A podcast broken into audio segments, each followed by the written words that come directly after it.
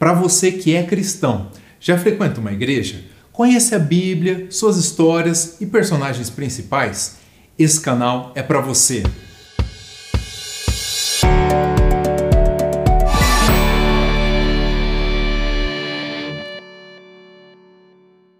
Hoje eu sei que você já enxerga Deus através dessas histórias e talvez já esteja cansado de ouvi-las novamente. Mas será que nós temos a clareza do que essas histórias estão realmente falando?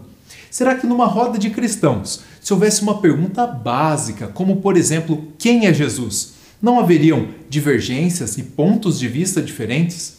No mundo moderno, com milhares de vertentes e pensamentos distintos, até o método de estudo bíblico se torna uma interrogação. E se não temos um método comum, como chegar a conclusões parecidas? Sabe, para entender o Novo Testamento, os primeiros cristãos do primeiro, segundo e terceiro século, sim, aqueles que vieram logo após os doze apóstolos, recorreram constantemente à chamada leitura tipológica do Antigo Testamento. Essa foi a chave de leitura. Esse foi o principal método de estudo bíblico da época. E esse método foi tão utilizado que um dos pais da igreja, Agostinho de Pona ou Santo Agostinho, conseguiu expressá-lo em uma única frase: Novum in vetere latet, vetus in novo patet. Ou seja, o Novo Testamento está oculto no Antigo e o Antigo está revelado no Novo.